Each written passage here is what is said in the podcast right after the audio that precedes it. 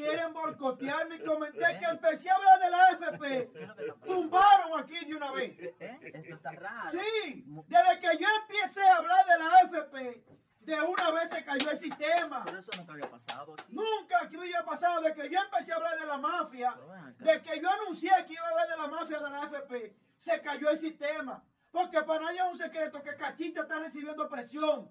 Porque mis comentarios afectan intereses. Mis comentarios le dan de lleno a los corruptos y delincuentes de este país. Y cada vez que yo hablo, de una vez anda el lloriqueo. Vaya algo.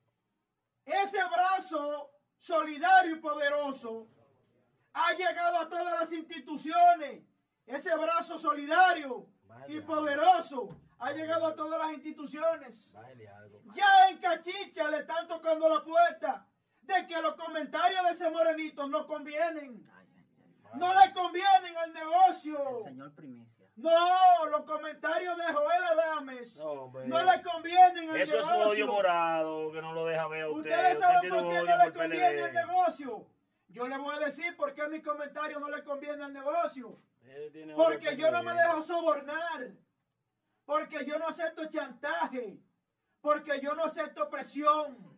Porque yo no acepto intención mediática. Porque yo vine a dejarle un legado a mis hijas. Yo no me presto para sinvergüenza de ustedes. Delincuentes y perversos. Mire, de- de- Vengo, antes de darle turno a Josué, repito, como decía ahorita, que de una vez Control se lo llevó, no sé con qué intención.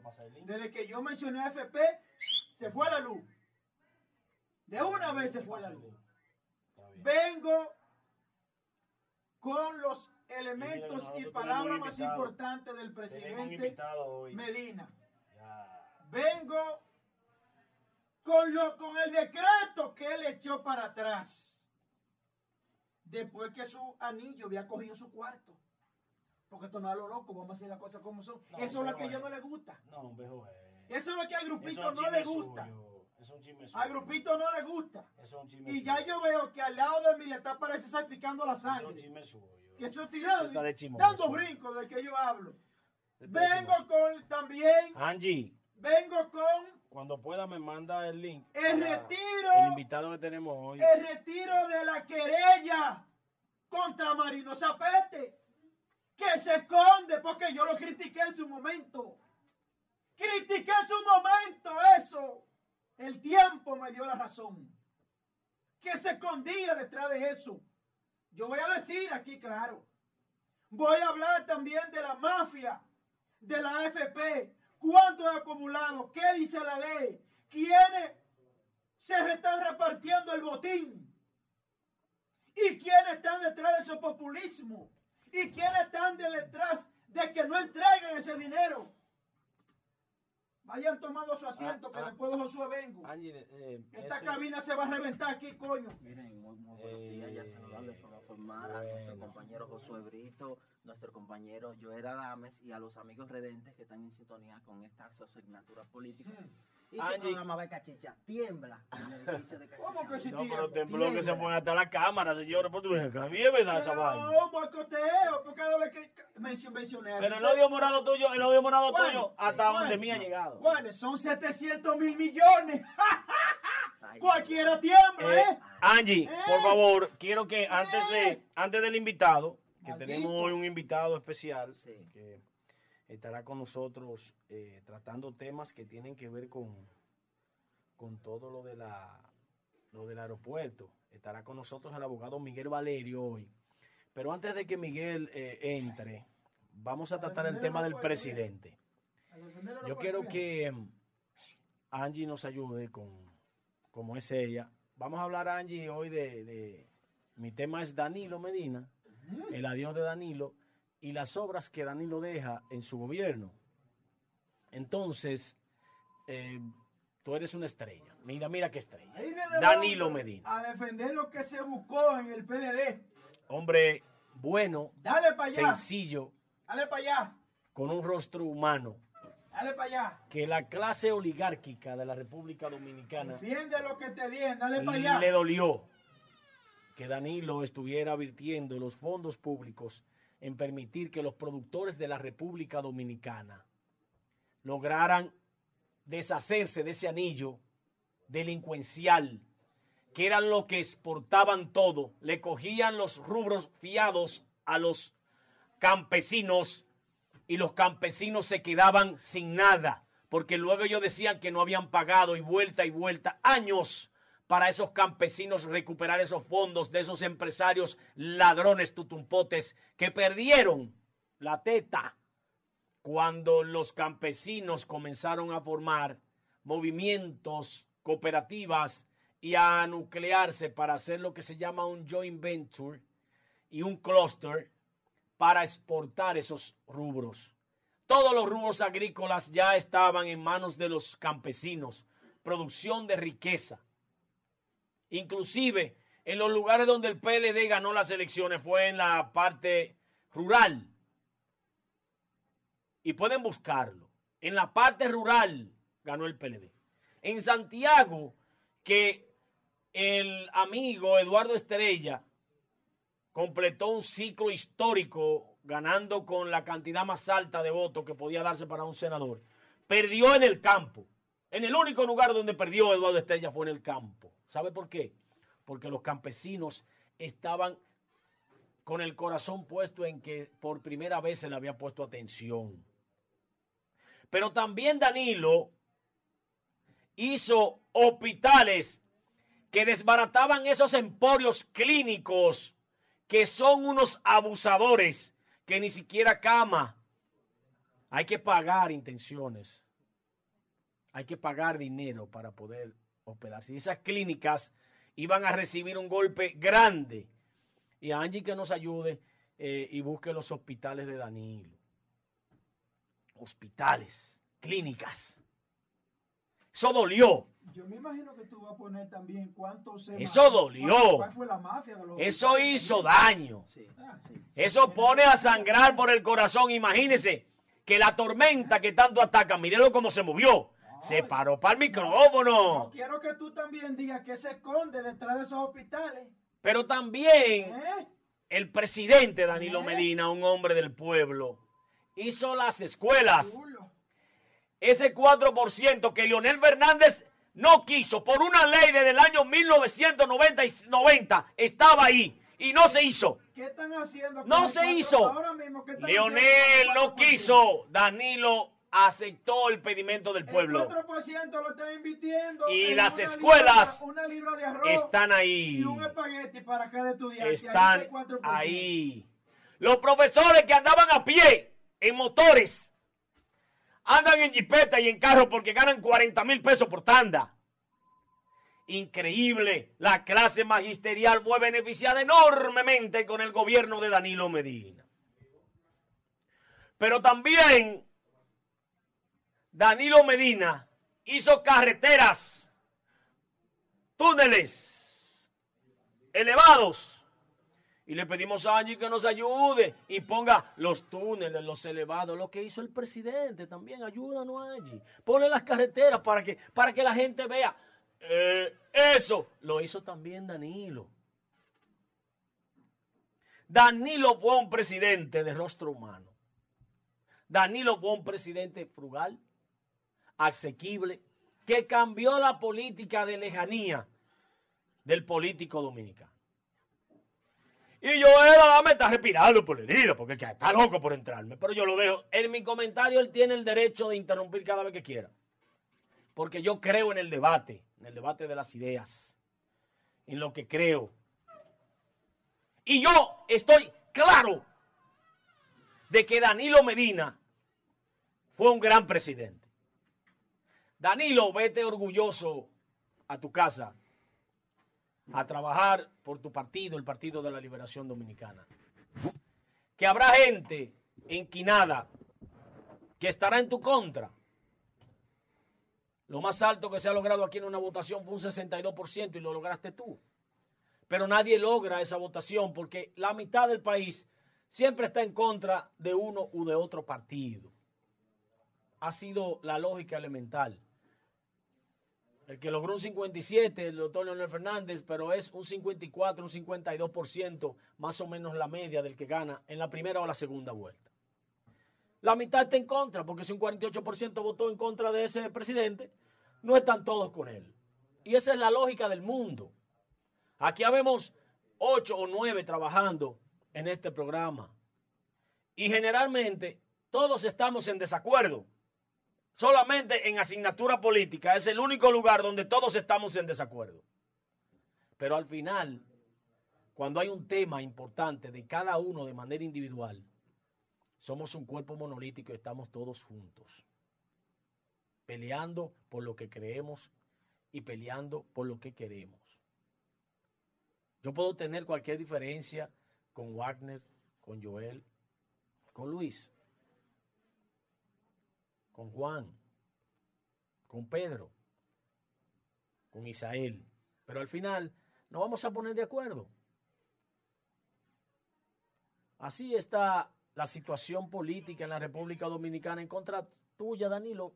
No, este es el momento de que hay gente como el de ayer. Ese Pablo es un charlatán, sinvergüenza. Yo no sabía que usted, mire, yo le tenía mucho respeto a usted, pero desde ayer ya, yo, ya usted lo perdió conmigo. Usted sabe lo que venía a hablar disparate ahí con una pancarta, hacer bulla frente al hospital Cabral Ibáez. Usted está pidiendo a presidente ya. Pues todavía Luis no se ha sentado en la silla. Es el domingo que el licenciado Luis Abinader será nuestro presidente. Porque será el presidente del país de todos los dominicanos. No el presidente de los PRMistas. Yo digo nuestro presidente. A partir del 16, mi, mi presidente hasta el 16 cuando entregue la banda presidencial de Danilo Medina. Y sigo siendo del PLD. Pero el presidente de todos los dominicanos, incluyéndome a mí, será Luis Abinader. Haciendo una bulla frente al Hospital Carvalho. Pero ya te lo hicieron. Y si le falta algo, don Luis Abinader tiene la responsabilidad de tener continuidad de Estado y terminar de poner lo mejor de lo que Danilo lo dejó. Eso es lo que se llama ser un buen presidente. Alguien hizo algo bueno, yo lo voy a hacer mejor que ese. Y a él, sus próximos cuatro años, que no hay que hablar de ahora de eso, porque todavía no ha tomado dependen de la cosa buena que haga en este país, porque lo van a medir y lo van a medir con el término referencial del gobierno de Danilo Medina, del gobierno del Partido de la Liberación Dominicana, que es la única referencia que hay, ya la de Balaguer 16 años después, 20 años después, 24 años después, ya cuando termine este mandato, no tiene sentido. La gente lo mencionará, hizo cosas importantes en este país, pero la realidad es otra. Nosotros hoy hemos venido con este tema porque mucha gente que se benefició bastante de Danilo Medina, a partir de mañana, sábado, no hablan nada a favor suyo, presidente. Se esconden, se van a esconder, lo van a dejar que lo desmoronen el plan del sector Leonel Fernández de acabar con la moral suya no se detiene hasta el 16. Después del 16 es que esa gente va enquinado y en venganza contra usted, presidente. Los únicos comentarios que no son de ese sector, inclusive en esta cabina, los únicos que no son de ese sector, que son comentarios a motus propios de pensamiento y de idea de son los de Joel Adame. Pero después todos los otros son aliados, amigos, cercanos al sector de Leonel Fernández y le dicen, es con esto que le vamos a dar. Y ellos también replican, amigos del presidente, replican. Ah. Tenemos el invitado, señores. Eh, otro lío. Pero es que ustedes siempre tienen unos benditos líos. No sé para qué ustedes me meten a mí en mal lío. Ahí vienen, ahora traen esta gente eh, eh, eh, los tigres de aquí, a un hombre serio, un hombre decente, al señor Miguel Valerio, abogado, que tiene fuertes declaraciones. Tú lo traíste para bocotear mi tema. Mm. Y se da esa práctica. Se da esa práctica. Y yo tengo palabras para ti con relación a Pablo Ureña. Luego que nuestro invitado concluya con su participación. Buenos días, doctor. Buenos días, doctor Miguel Valerio. ¿Cómo, está usted? ¿Cómo se siente? Bien, bien, bien. Todo bien. Bienvenido a Asignatura Política. Doctor, mire, antes de, nosotros hacer la, la locución suya, que se va a replicar por nuestro programa. Se hacen cortes que se utilizan, eso es lo que se llama streaming. El streaming estará en la red por la posteridad. Usted será noticia para siempre con lo que va a decir aquí y va a retumbar al país y al mundo, porque son 48 millones de personas que siguen esta plataforma. Entonces, que usted no... Que no oye cachicha, no oye nada. No, que no autorice a que el streaming suyo continúe en nuestra plataforma. ¿Usted está de acuerdo? No, no hay problema, no hay problema. Bien, pues entonces, manos a la obra. Denos a nosotros la primicia que usted tiene con relación al aeropuerto, porque esto ha sido una hecatombe en la sociedad dominicana, esta situación de ese aeropuerto. Inclusive aquí tenemos a Joel Adames, que llegó hace como cinco días y, retumbó el país diciendo de todo. Ahora vamos a saber la verdad de un actor principal de ese asunto para edificar a la nación dominicana. Mire, eh, nosotros tenemos varios meses, de hecho es el único aeropuerto del mundo que en seis meses se ha dado toda la permisología y mucha de esa permisología se dio en el periodo de transición. Es importante que la comunidad sepa que la comisión, el departamento aeroportuario, dio una no objeción a la construcción de un aeropuerto cuando no tenía competencia para ello. Se empezó por ahí con la única finalidad de lograr amañar entero un proceso por personas que no tenían calidad jurídica para ello. Y posteriormente, para que se haga una, una idea, quien tenía la competencia, el Instituto Dominicano de Aviación Civil, que ahora veo que han hecho una liquidación muy generosa, eh, en solo tres días y sin realizar ningún estudio, concedió también su supuesta no objeción a la construcción, pero la no objeción dicen los técnicos del IDAC que faltaban 14 estudios adicionales. Esos 14 estudios adicionales para que usted se haga una idea, es prácticamente el proyecto completo. Y con eso, Poder Ejecutivo, Poder Ejecutivo, vía la consultoría jurídica, en la semana, en esta semana, dio una rueda de prensa muy triste. El señor Fabio Darío Espinal, consultor jurídico del Poder Ejecutivo, ha metido la pata, principalmente porque esto está en el PECA y a partir del lunes, muchos de los encartados de esas de, van a hablar lo han dicho de que no van a ir a la cárcel por nadie. Entonces nosotros tenemos testigos que vamos a aportar a la fiscalía a partir del lunes, porque obviamente en medio del gobierno no querían hablar.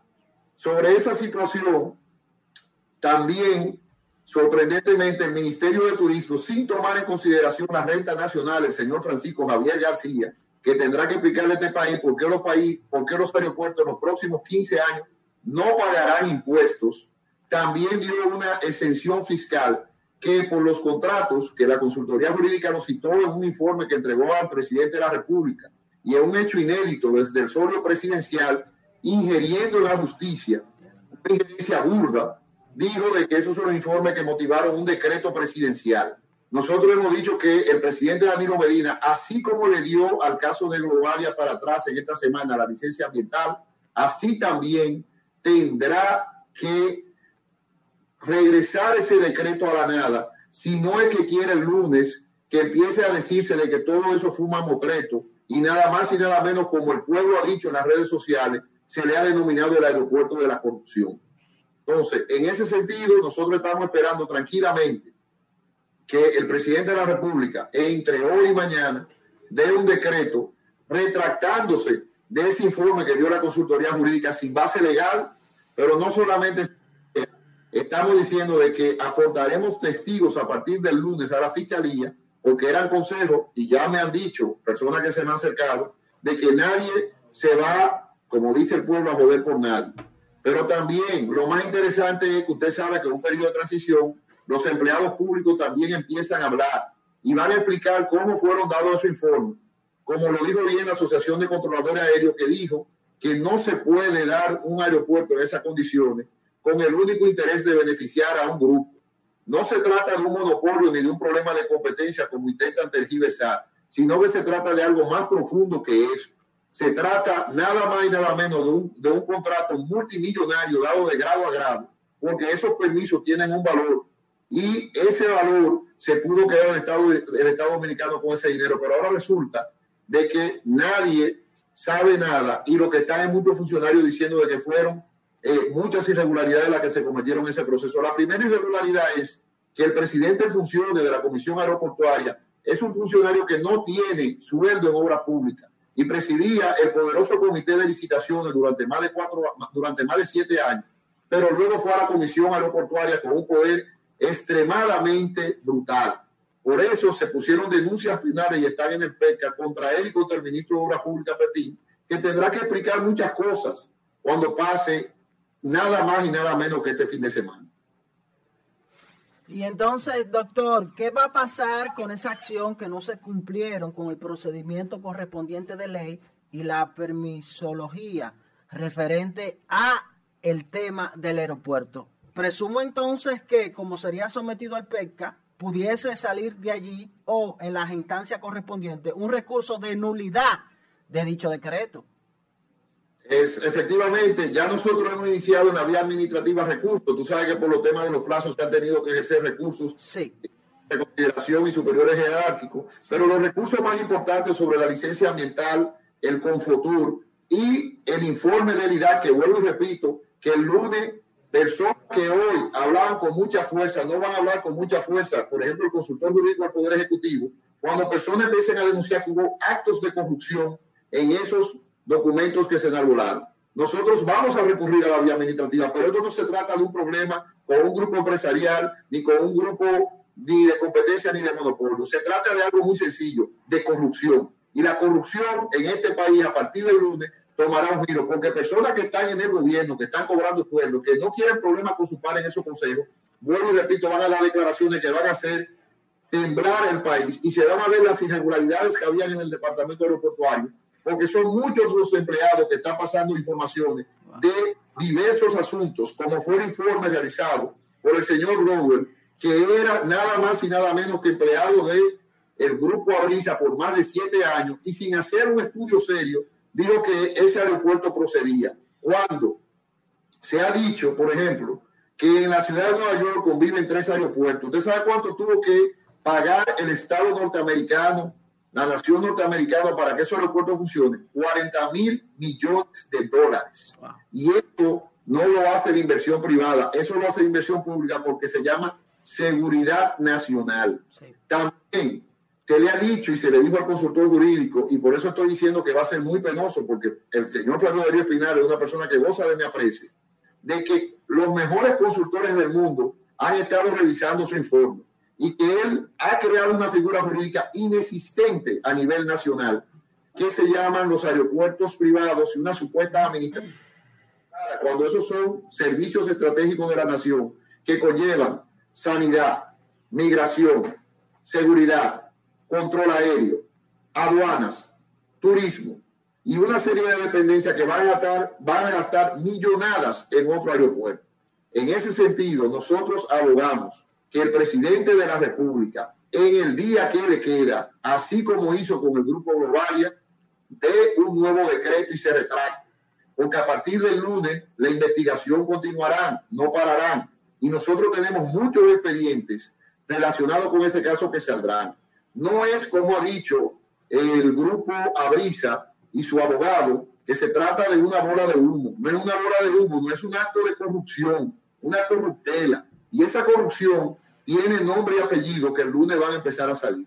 Doctor, y en la medida de las irregularidades que se han denunciado por parte de eh, sectores opuestos a la aprobación de la construcción de este aeropuerto. Pero lo que no entendemos es si a todas luces se vislumbra que el aeropuerto es del sector privado, la tipificación de la excepción del pago de impuestos, ¿en qué se sustenta eso? ¿En qué jurisdicción, en qué norma jurídica, en qué planteamiento eh, hace el consultor jurídico o los intereses eh, concentrados en la aprobación del mismo para exonerar del pago de impuestos a este aeropuerto? Mira, el señor Francisco Javier García, en una reunión maratónica y con la oposición de, de Azona Ores, dijo que eso se iba a conocer por encima de la cabeza de nadie. No sabemos qué intereses él tenía para que se conociera un caso que ni siquiera tenía autorización de uso de suelo. También los terrenos están todos en litis. Pero lo peor no fue eso, lo peor fue que se le dijo, mire, usted no puede dar una exención fiscal millonaria cuando el Ministerio de Hacienda, su ministro de Hacienda, le ha dicho de que se van a eximir más de 4.500 millones de pesos. Y el Ministerio de Hacienda, el señor Zapata, es un funcionario de 35 años. Y no solamente eso, él advirtió de que eso iba a afectar las rentas nacionales.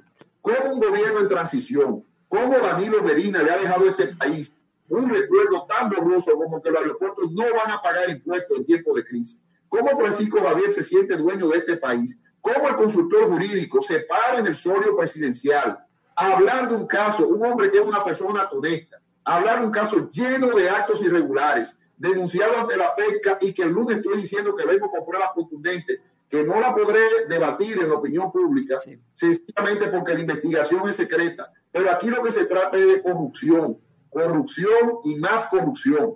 A mí me dio mucha pena ver al consultor jurídico Flavio Darío Espinal exponer algo cuando él debió citar, él debió citar, incluso con confusiones jurídicas elementales, como que ese contrato de los aeropuertos privados o supuestamente privados no tenían cláusulas de equilibrio económico, lo que quiere decir que el Estado prácticamente podía hacer todo eh, lo que quisiese, cuando no es así. Dicen esos contratos que él citó ahí, que debió decirlo de manera expresa, que lo que se le da a un aeropuerto se le tiene que dar a todos los otros. Claro, claro, claro. Por el principio de competencia. El principio de competencia. En ese punto el Estado dejaría percibir 25 mil millones de pesos, pero lo peor no fue eso. Lo peor es que Dionis Pimentel, yo quiero que se grabe en este nombre, Dionis Pimentel, y lo digo con propiedad, Dionis Pimentel, tendrá que explicarle a este país cómo él dice ahora que él, por encima de la cabeza de todo el mundo, porque se le advirtió, sin ser funcionario público, sin hacer declaraciones juradas, dio un permiso para un aeropuerto que le va a costar al Estado más de 30 mil millones de pesos. Entonces, Marino Collante, que está muy dirigente pagando eh, situaciones y amenazando, que sepa que es funcionario público y que el funcionario público tarde o temprano rinde cuenta y que aquí no va a haber amedrentamiento como él le gusta. No estamos amedrentados. Todo lo contrario, a partir del lunes, ex empleados y empleados del departamento aeroportuario dirán cómo se hicieron esos informes, dirán muchas cosas y el Ministerio Público estará apoderado.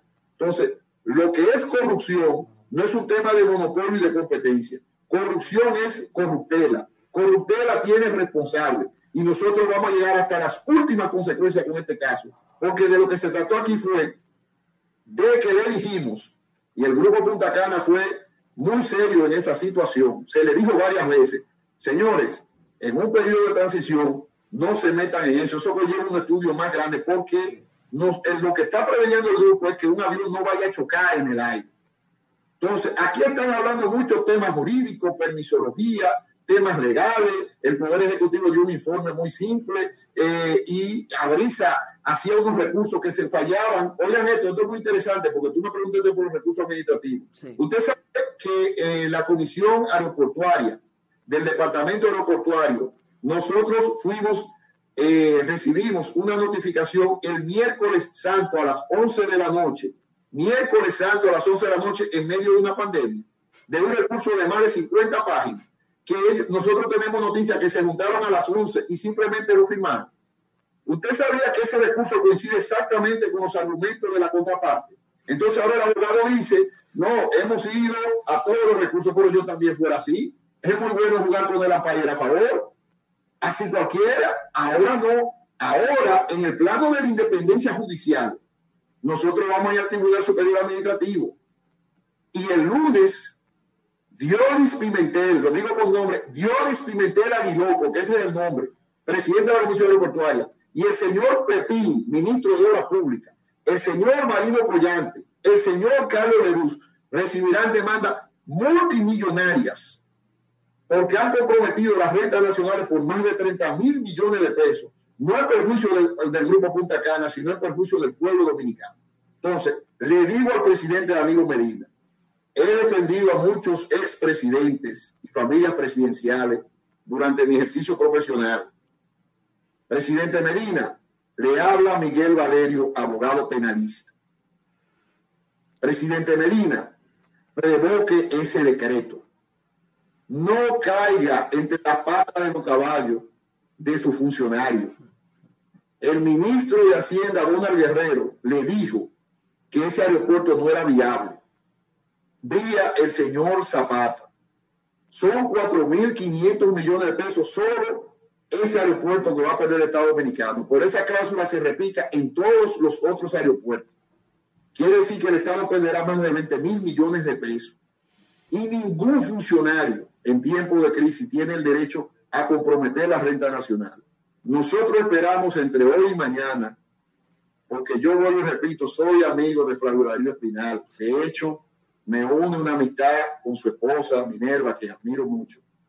Pero lamentablemente aquí se trató de un acto corrupto que él no tuvo conocimiento de eso.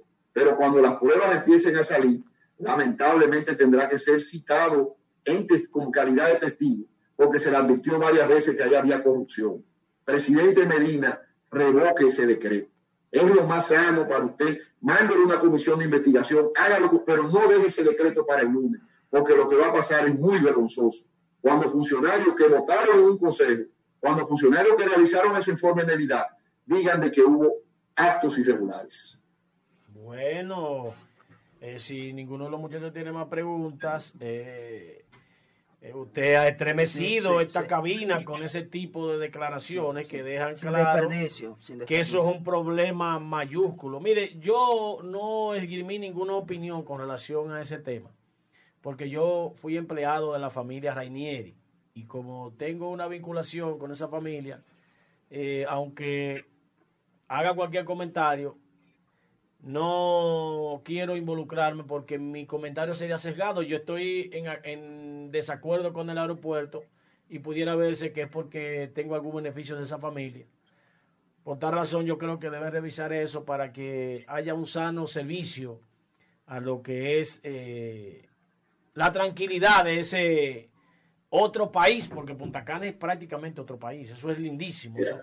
Quiero, quiero aprovechar eso que tú dices. Eh, la familia eh, Rainieri, que es una familia muy respetuosa, una familia que ha esperado mucho con el desarrollo nacional, ni siquiera quiso utilizar esto en tiempos de campaña para que no se viera como un arma política, pese a que estábamos peleando tranquilamente en el ámbito administrativo.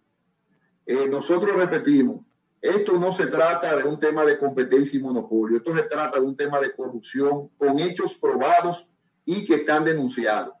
Nosotros también advertimos al Ministerio Público, porque hoy se hacen muchas bellaquerías, de que no archive ese expediente, que como dijo la, licenciada Laura Guerrero Pelletier, por instrucción del Procurador General de la República, Yaganás Rodríguez, hasta el domingo, ellos iban a iniciar la investigación citando a todos estos señores y no ha sido ni siquiera citado todavía. Nosotros entendemos de que este Estado tiene que entrar en un periodo de transparencia, transparencia y la transparencia manda a que el presidente Danilo Medina no se vaya con ese decreto. Mire, lo digo con el dolor de mi alma. Evoque ese decreto y lo mande una comisión de investigación o lo que él entienda. Porque la realidad es que ha sido muy cuestionado el mismo. Ah. Yo sí, y repito, de que nosotros tenemos pruebas que vamos a empezar a aportar a partir del lunes por razones que las personas que quieren cooperar con la justicia querían esperar que el gobierno pasase. Mire, eh, yo creo que, eh, bueno, independientemente de, eh, sería una salida inteligente la observación que usted le hace sobre todo a Flavio Darío Espinal, que es un jurista brillante, no entiendo por qué ya en este plazo de transición someterse a decisiones de esta índole, yo creo que definitivamente le haría un flaco servicio a su función como consultor jurídico. Es una pena. Es, famoso porque, bueno, y te repito, a mí me sorprendió esa rueda de prensa, una rueda de prensa desesperada eh, y prácticamente mandando al Ministerio Público que archive un expediente porque han dicho de que esas denuncias traen daño y perjuicio. Eso es risible en derecho. Sí. Todo que funcionario público tiene derecho la persona a cuestionarlo.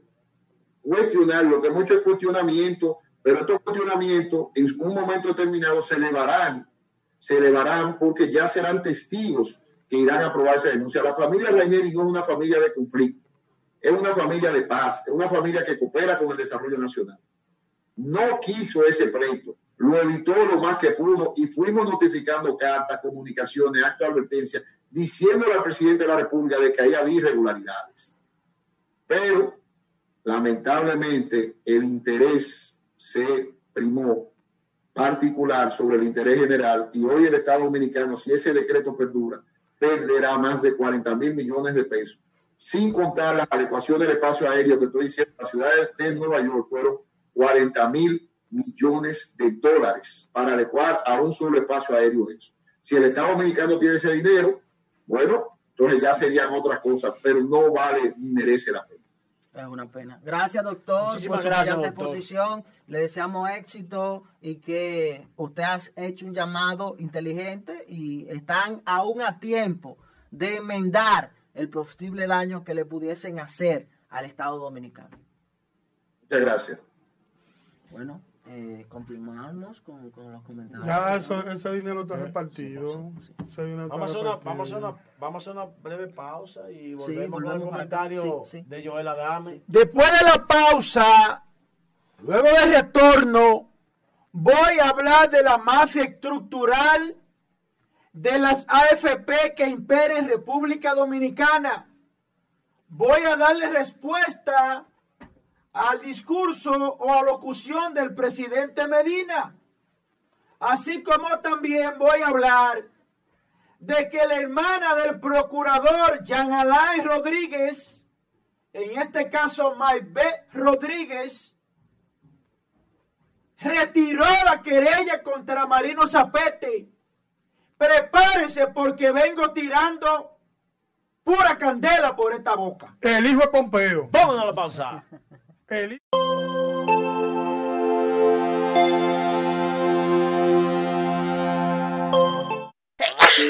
El COVID-19, mejor conocido como coronavirus, es un virus que puede causar enfermedades que van desde un resfriado común hasta complicaciones graves. Para su prevención, recomendamos seguir las siguientes medidas. Evitar el contacto cercano con personas afectadas por infecciones respiratorias. Lavarse las manos de forma frecuente, especialmente antes y después del contacto directo con personas enfermas y sus entornos. Mantener una distancia de un metro entre personas aproximadamente. Evitar tocarse los ojos, nariz y boca. Evitar compartir espacios cerrados con gran cantidad de personas.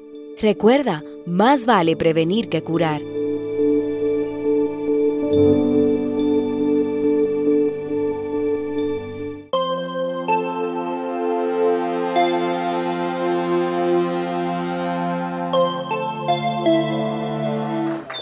señores, ya estamos de regreso en esta su asignatura política, Baica Chicha, y muchos temas, muchas informaciones. Y a continuación, eh, ¿usted terminó con su comentario, Josué? No lo está llamando Pompeo y él está en el teléfono. Parece que le está, está pidiendo permiso para decir lo que va a decir este, ay, ay. Pompeo.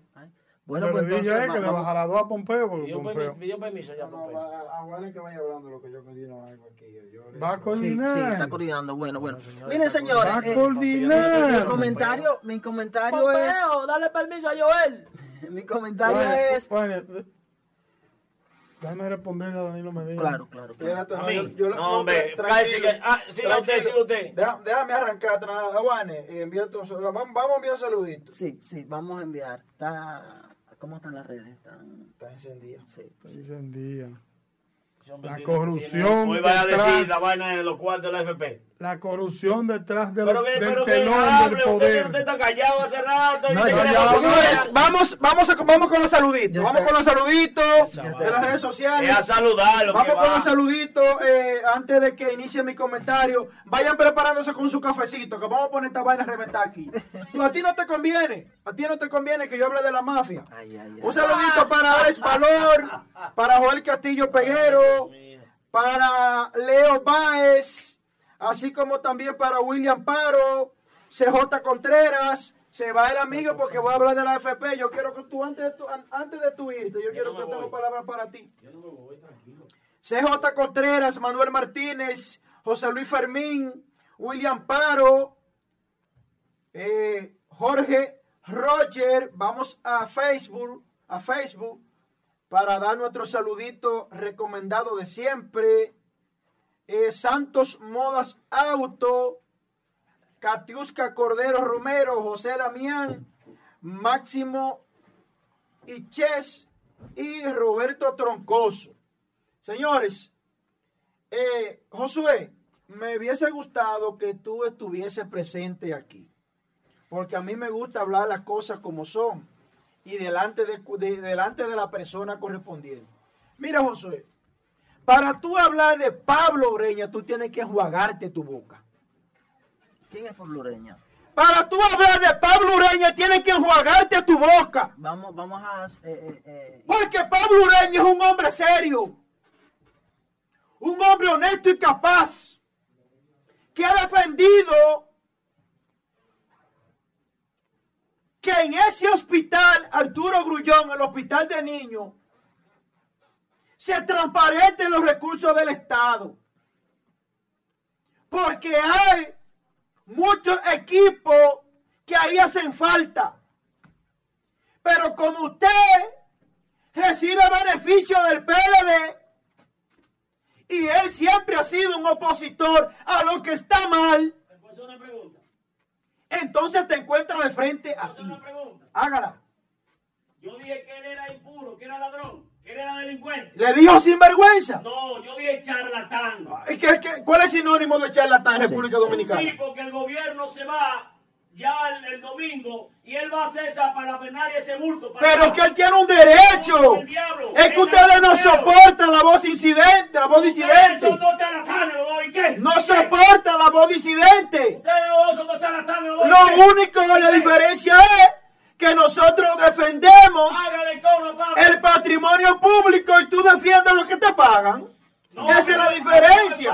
ya. Esa es la diferencia. no, sí, pero... En este país necesita más personas como Pablo Ureña que tengan cojones igual que yo y estén dispuestos a decirle a estos malditos, corruptos, perversos, delincuentes, bandidos, abusadores.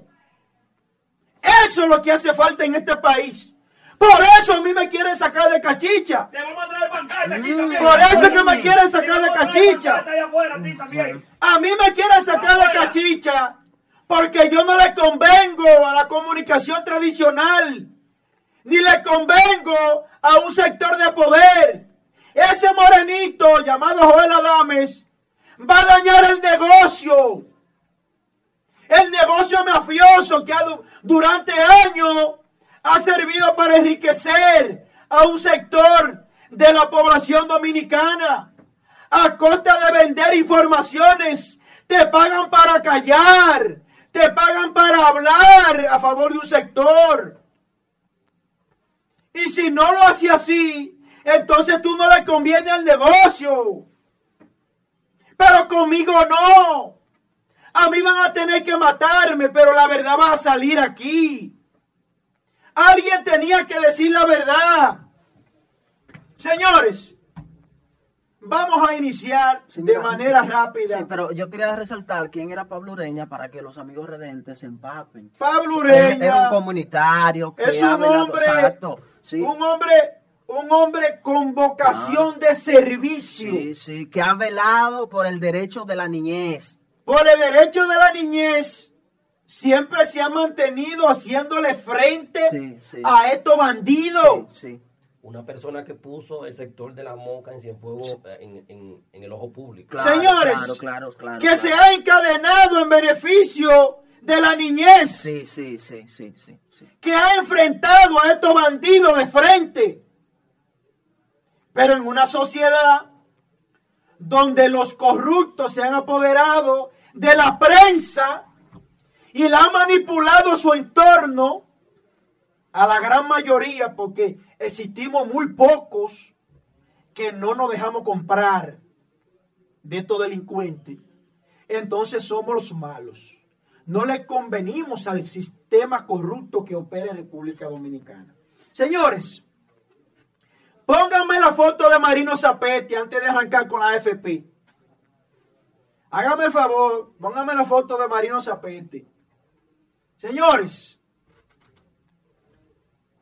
Marino Zapete, porque yo digo las cosas como son. Cuando estoy de acuerdo con una cosa lo digo y cuando no estoy también lo digo.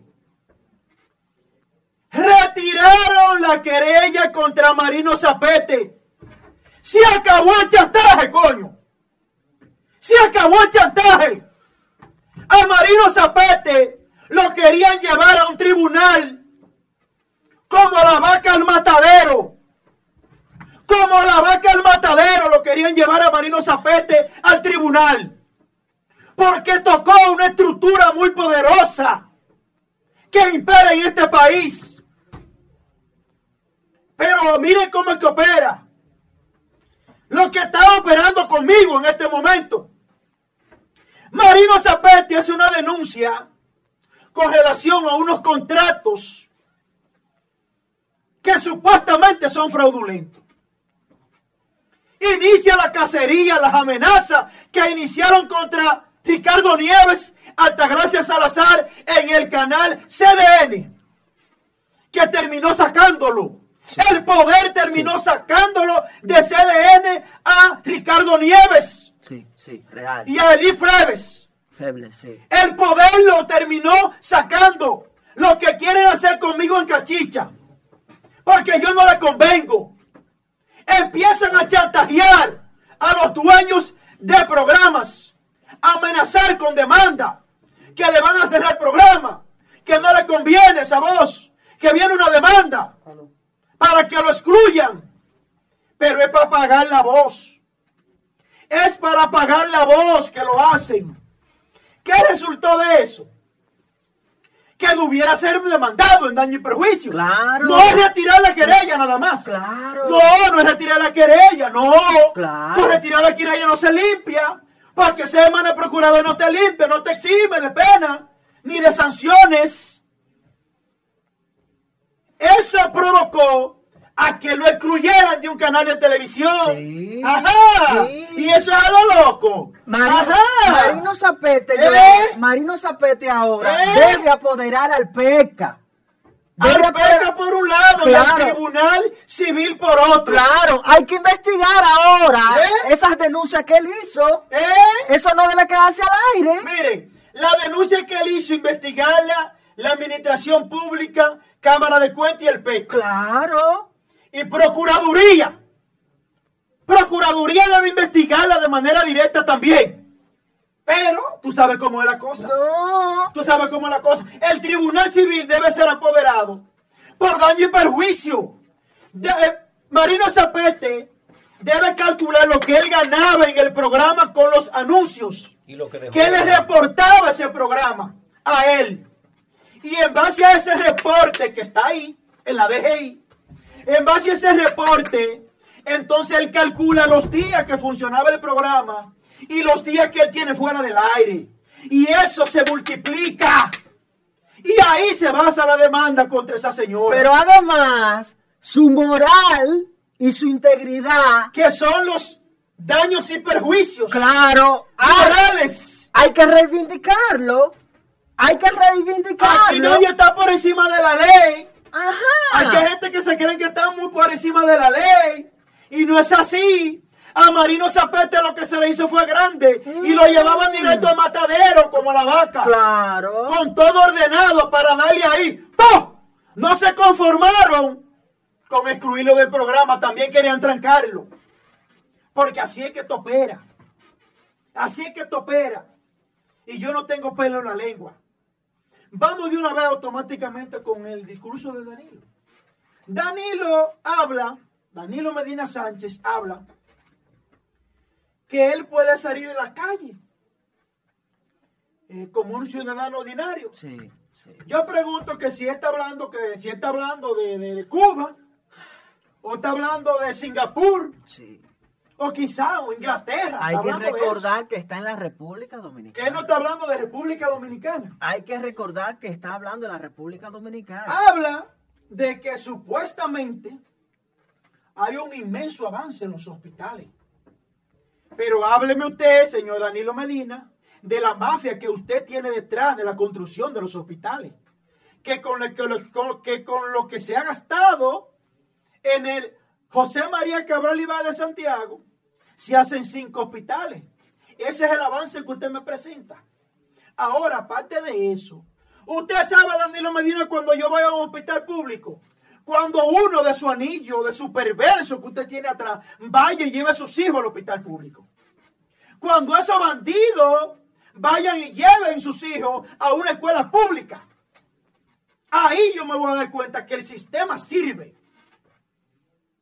Cuando uno de sus funcionarios, ladrones que tiene, usted tiene ahí atrás, vaya y haga una fila en el hospital de niños con su niño cargado.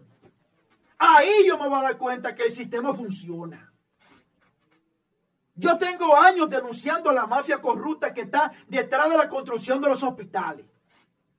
Tengo años denunciando la mafia de trata de personas que está entre los hospitales, directores de hospitales. ¿Cómo? Trayendo haitianos, miles y miles de haitianos. Habla de esa mafia, presidente. El brazo suyo, usted dice que el brazo solidario ha llegado a cada rincón de República Dominicana. El brazo mafioso. El brazo mafioso sí lo ha sentido cada rincón de la República Dominicana. Porque a cada dominicano le va a tocar pagar y a cada nieto mío le va a tocar pagar un dinero que usted se robó en su funcionario. El problema suyo, Danilo Medina, ha sido la corrupción, la impunidad, la burla, el nepotismo, el abuso de autoridad, la burla que usted tiene, el defifarro, la mafia, ese ha sido el brazo que le ha llegado a cada dominicano. Y si va a salir por la puerta grande, el resultado, la nota que usted dice que sacó alta, ahí la tiene las elecciones pasadas, su nota.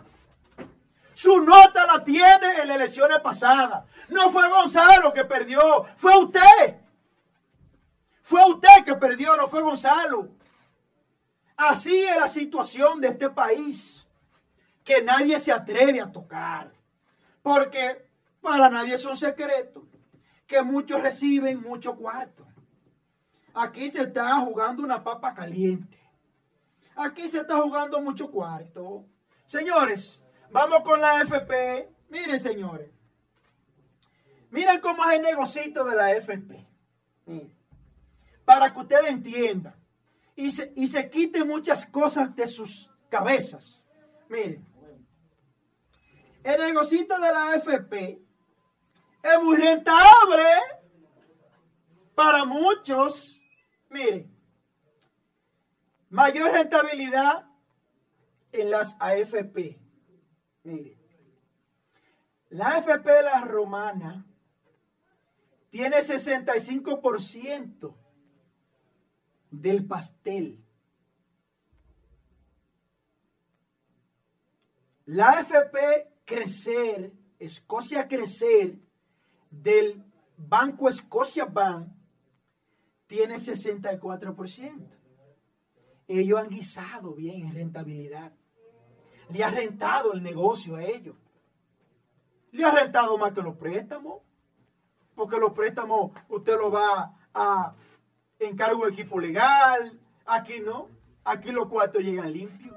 Limpiecitos llegan los cuartos de los ahorrantes de la FP tranquilo, sin coger lucha, sin gastar procedimientos de embargo, de notificaciones, de alguaciles. Esos cuartos de la AFP le llegan limpiecito a estos delincuentes bancarios. Mire, la AFP siembra, tiene, ¿tiene cuánto tiene la AFP siembra? Tiene el 54%, le ha dado rentabilidad. De rentabilidad el 54%, es un negocio redondo. La AFP Popular, el 44. Y Reserva, el 38. Miren, señores. En un salario como el mínimo sector privado, que son 17 mil pesos, usted viene cuando llega a los 65 años, cuando usted le da promedio de este dominicano a 65 años. Y ahí es que yo ahí, oye, le da promedio de 65 70. Ya de ahí es adicional. Óigame bien, ese le da promedio. Sí, sí, sí. Y la FP tiene como un tope de 65 años de vejez para ellos darle una pensión de 4 mil pesos. O sea, que el que tenga el Óigame privilegio bien. de cumplir esos años es una bendición. Óigame bien. Es una bendición. Mire, mire, mire.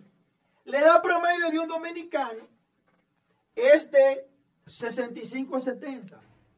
Una de las edades para la pensión por encima de 59. Sí.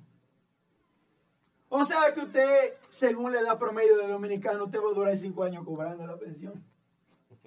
Ustedes me están entendiendo. Ustedes me están entendiendo. Miren, pero yo le tengo a ustedes resultados escalofriantes. Miren, la AFP, la AFP, en la actualidad, según el promedio que dio en febrero del año 2020, ustedes saben cuántos millones hay acumulado. Ya, a mí me da, a mí me da, a mí me da una, a a mí me va a dar una vaina. A mí me va a dar una vaina, carajo. Dame tomar un refresco antes de yo. Señores. Señores. Hay ahora mismo en estos momentos, hay más de, óyeme, más de 700 mil millones ahorrados en las AFP. Más de 700 mil millones. Y el 80%, más del 80%, Warner, están invertidos. Sí. ¿Ustedes creen, ustedes creen que ese dinero va a retornar? Yo les voy a decir dónde está invertido su cuarto para que ustedes sepan. Miren, señores. En febrero el sistema tenía invertido de 700 mil millones. Tenía invertido 651 en título. Sí, sí. En título. Tenía invertido.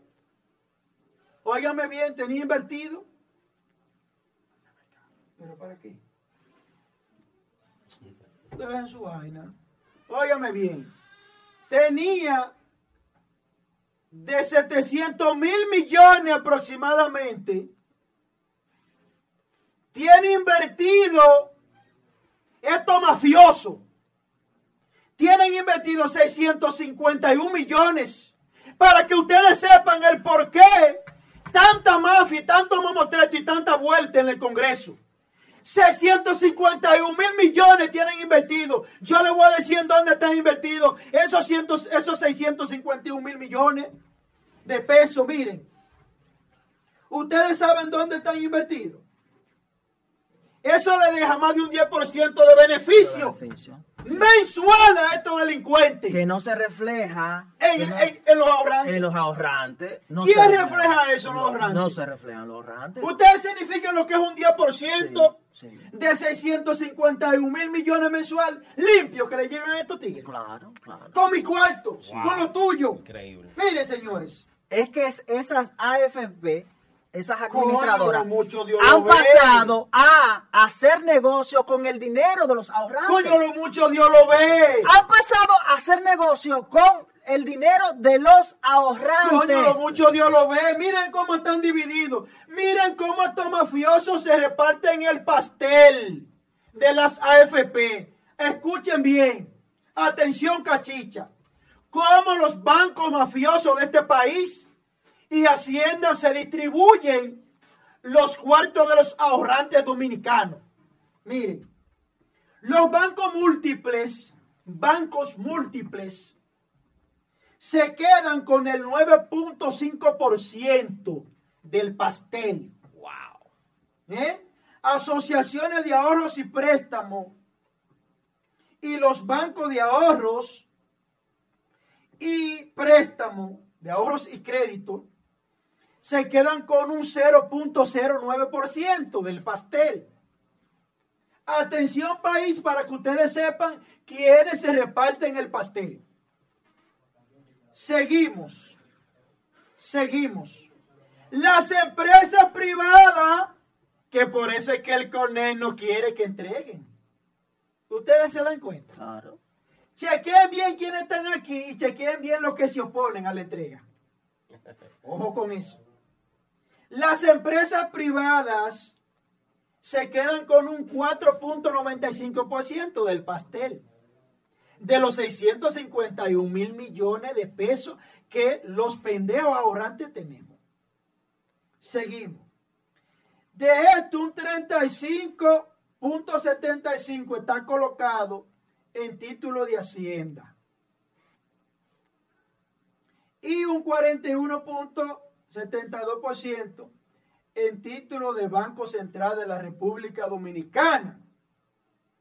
Es decir, atención país, entre el Banco Central de la República Dominicana, es decir, el gobierno, y entre Hacienda, es decir, el gobierno, se quedan con un 80% de los fondos de pensiones de los dominicanos, de la AFP.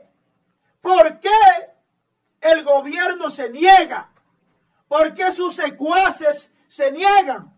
¿Por qué envían a la comisión y comisión y comisión? ¿Qué hacía Balaguer cuando quería que un proyecto no pasara? No pasara, enviarlo a comisión. Cuando un asesinato quería que no se investigara, denominaba una comisión. Ustedes se dan cuenta por qué el del Banco de Reserva se opuso a la entrega de los fondos.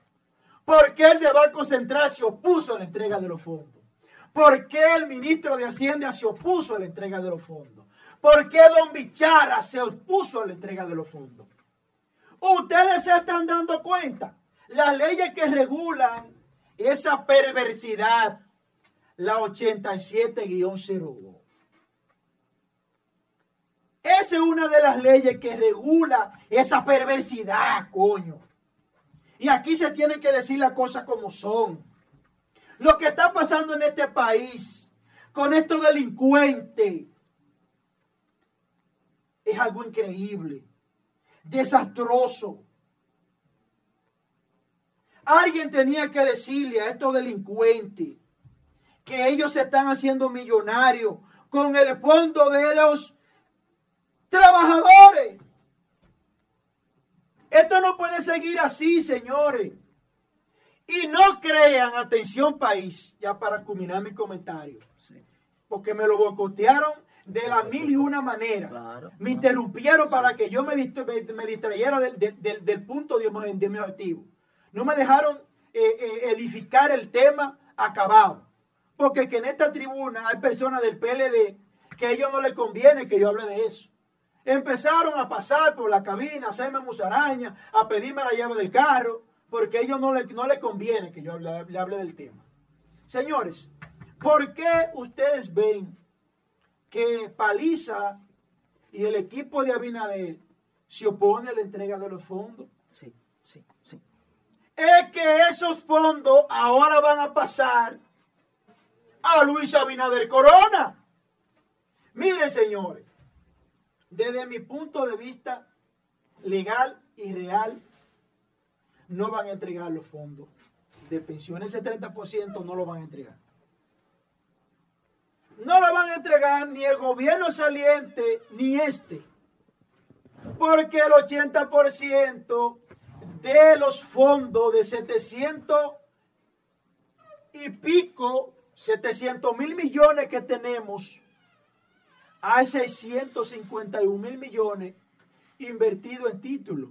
Y de esos 651 mil millones, el gobierno central se queda con el 80%.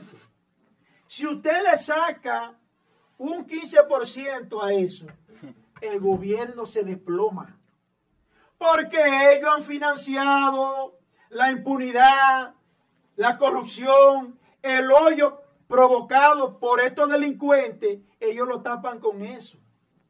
Le han dejado la economía de República Dominicana. Ese es mi tema. Se le han dejado a la AFP, coño. Sí, sí, Están financiando la economía dominicana con los cuartos míos. Es que esta gente son unos perversos. Esta gente merecen, coño, merecen que lo, que lo exploten. Merecen, coño, que lo escribillen porque son unos asesinos, son unos criminales. Llevar a este país a ese nivel, y ni voy a hablar de las trabas que te ponen para tú recuperar ese dinero. Los bancos perversos, eso que yo mencioné, Una cueva de bandidos, coño.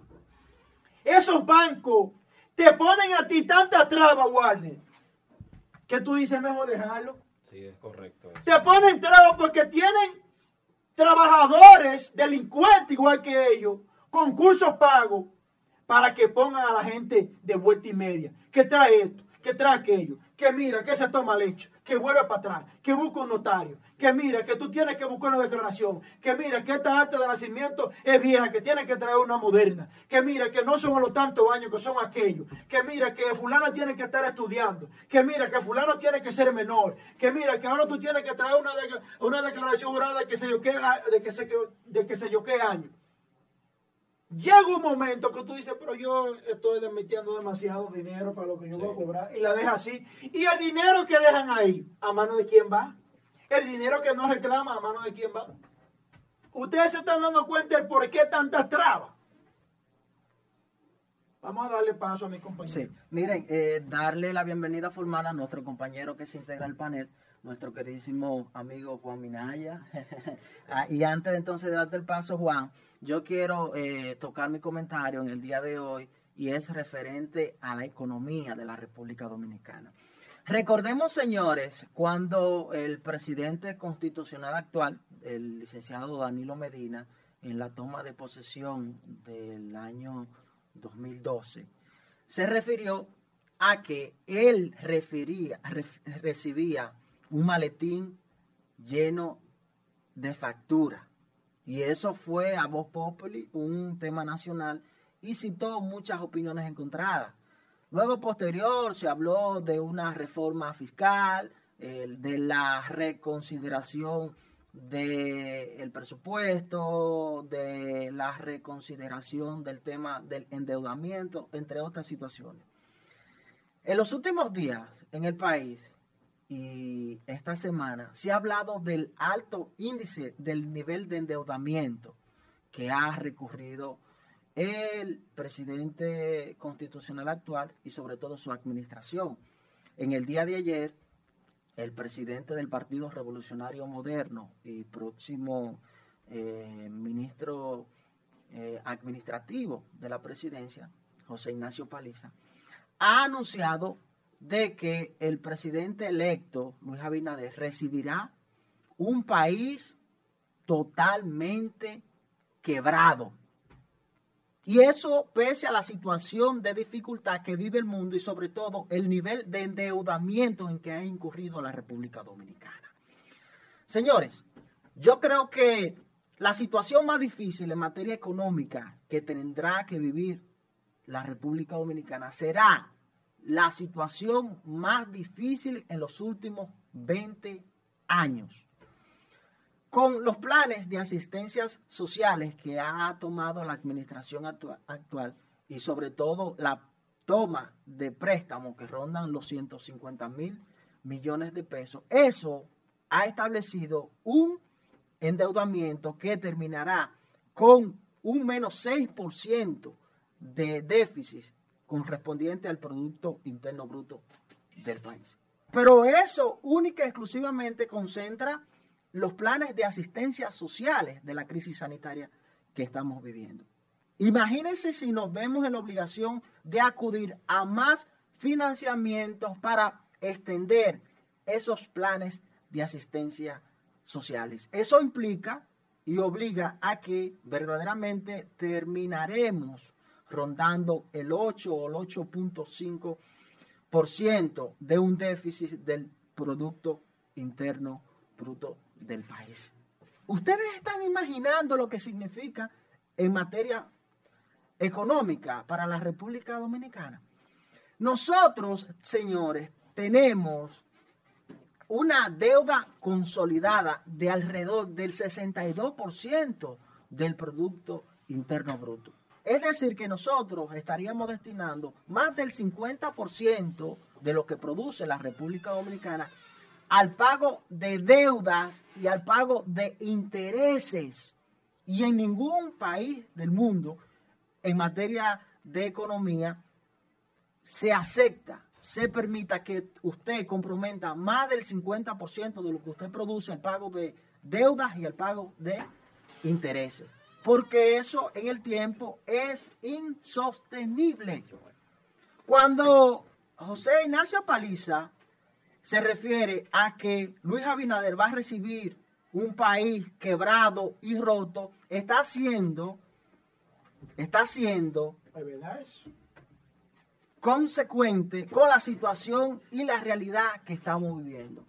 Señores, para nada es un secreto que la República Dominicana está obligada a someter en los próximos meses otro presupuesto complementario, a reivindicar el presupuesto nacional aprobado en el mes de diciembre. Nosotros habíamos aprobado un presupuesto de unos 997 mil millones de pesos para el año 2020. Pero, señores, la administración actual se vio obligada en menos de tres meses del año en curso a acudir a un presupuesto complementario. Una aprobación que fue sin precedentes porque es la primera vez en la historia de la República Dominicana.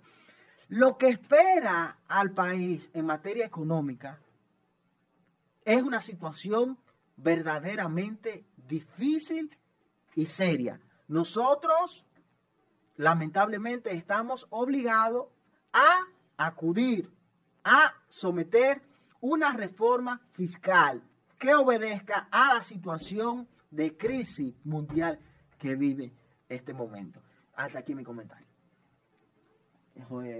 Nuestro compañero. Juan, mi hermano Juan, Juan Minaya. escuchando, escuchando lo que dice mi compañero Warner, es una pura realidad. Incluso me pregunto ahora que te escucho a ti, Warner, ¿cómo es posible que Danilo dijo en uno de los discursos que él tuvo, que él eh, cogió un préstamo para guardarle el gobierno al próximo presidente totalmente sin ningún tipo de problema y con una economía Sí, estable? sí. A eso me referí de los 150 mil millones de pesos y que posterior entonces dejaba en cartera unos 100 mil millones de pesos para la administración electa del presidente Luis Abinader. Y en el, y en el periodo de, del primer estado de excepción Sí.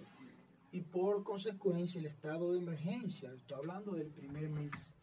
En el primer mes, el señor Danilo Medina Sánchez, a través de su Congreso, cogió 800 millones de dólares. Claro, claro. A eso me referí, Joel, con la aprobación del ¿Eh? presupuesto, comenta- del presupuesto complementario apenas tres meses del inicio del año. Por primera vez en la historia de la República Dominicana se aprueba un presupuesto complementario en los primeros tres meses. Y todo le cayó como de eso, aparte de eso, Warner, de esos 800 millones de dólares, él le deja en fondo a Luis Abinader. Ah, 150. no, porque exactamente, entonces se tomó un préstamo de 150 mil millones de Entonces, pesos. Aparte de esos 800 millones de dólares, se tomó un préstamo de unos 150 mil millones de pesos, que de, eso, de esos 150 mil millones de pesos es que el presidente dice que deje en cartera los 100 mil millones de pesos. Entonces, yo le voy a hacer una pregunta, señor Danilo Medina Sánchez. Los 44 millones de euros que usted contrajo con la Alianza Francesa, que fueron para la segunda etapa del metro, dígame si esa etapa ya comenzó. Porque si esa etapa no ha comenzado, usted tiene que dejar eso en fondo. ¿O me equivoco? Juanes, me equivoco.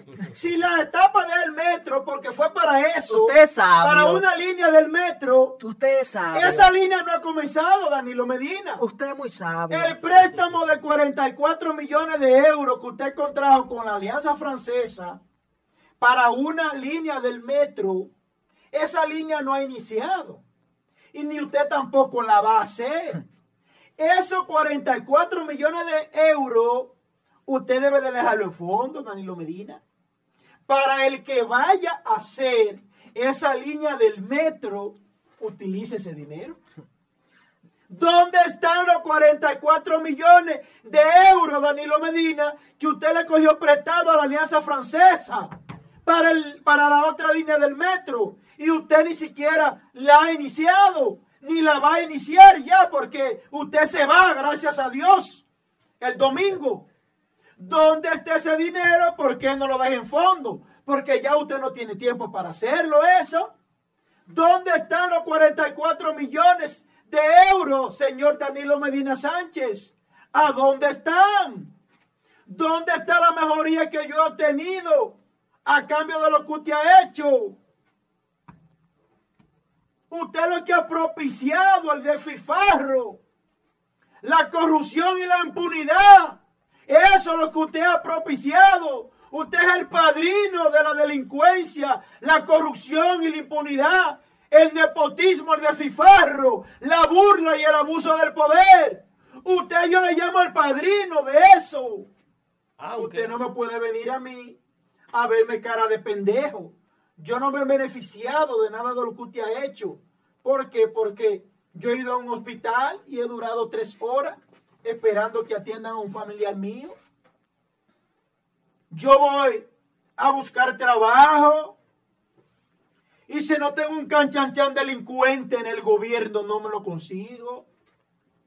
Una maestra, una psicóloga que se pasó su vida. Una psicóloga que se pasó parte de su vida dedicándose a los, estudios una psicóloga educativa para poder entrar a su sistema corrupto y delincuencial suyo y de, y de Peña Mirabal, hay que tener un canchanchan político. Ustedes saben lo que es eso, ¿eh? Que para usted poder entrar a trabajar con mérito suficiente, con un currículo, tiene que hablar con un azaroso político.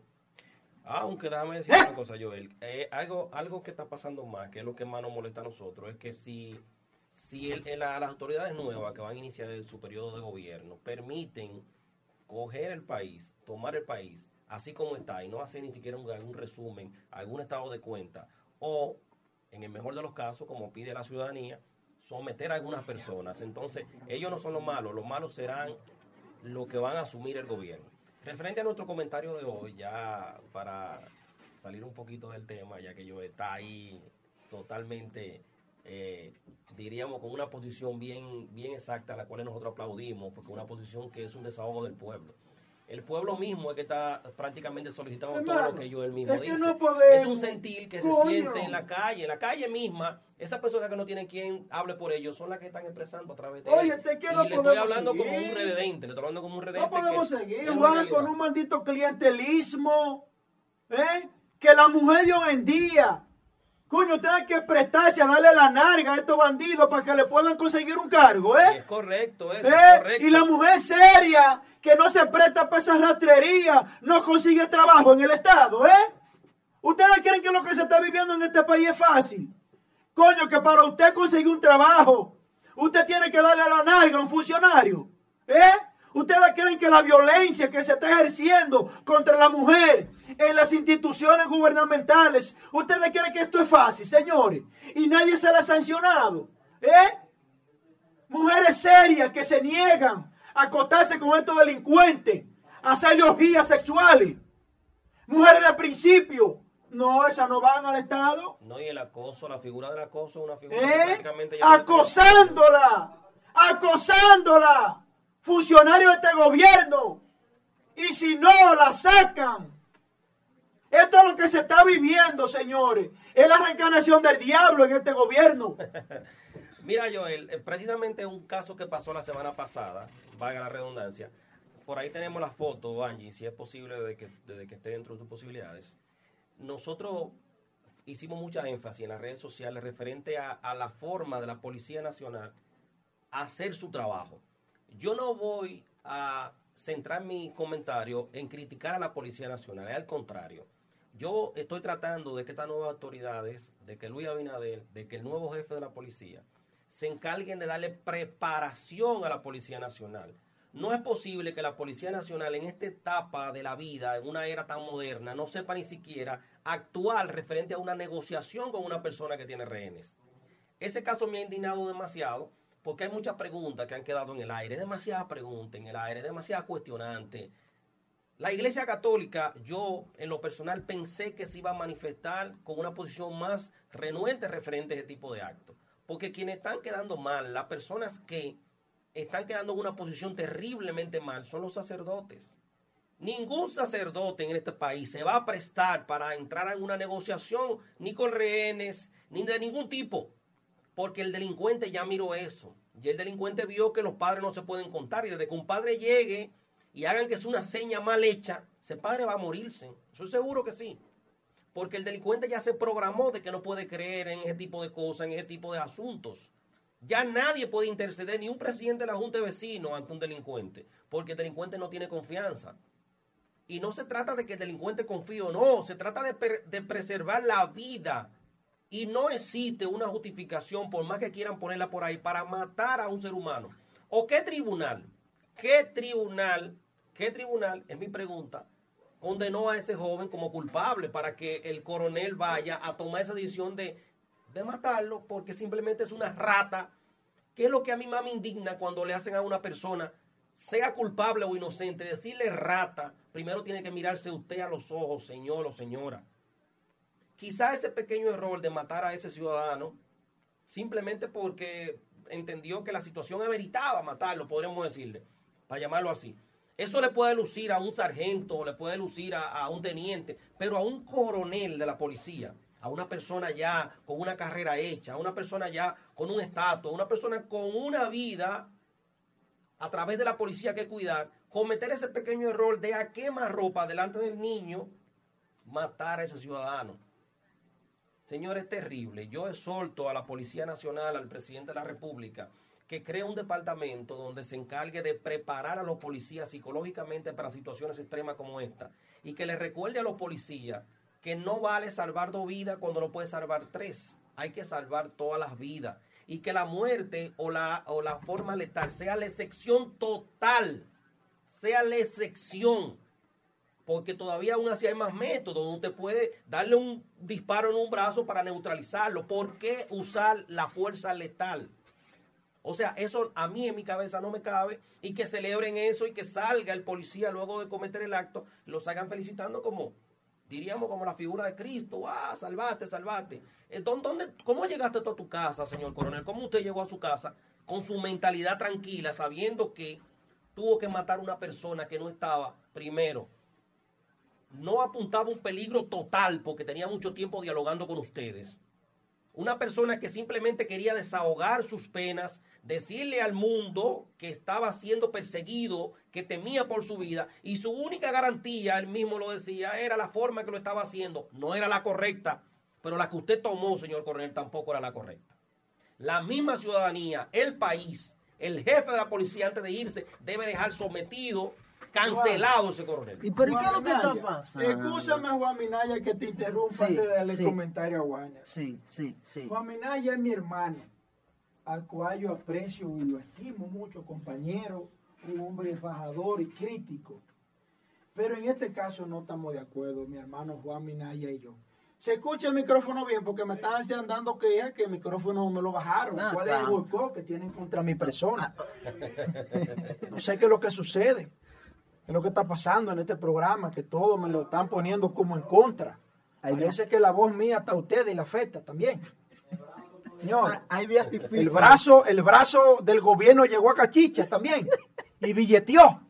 O dígame, para yo, no, yo deje esta vaina. No, esta plataforma es dígame, inquebrantable. Esta dígame, plataforma yo dejo esta vaina. No, no. Eh, señores, ese militar debió de matarlo tres veces a ese delincuente.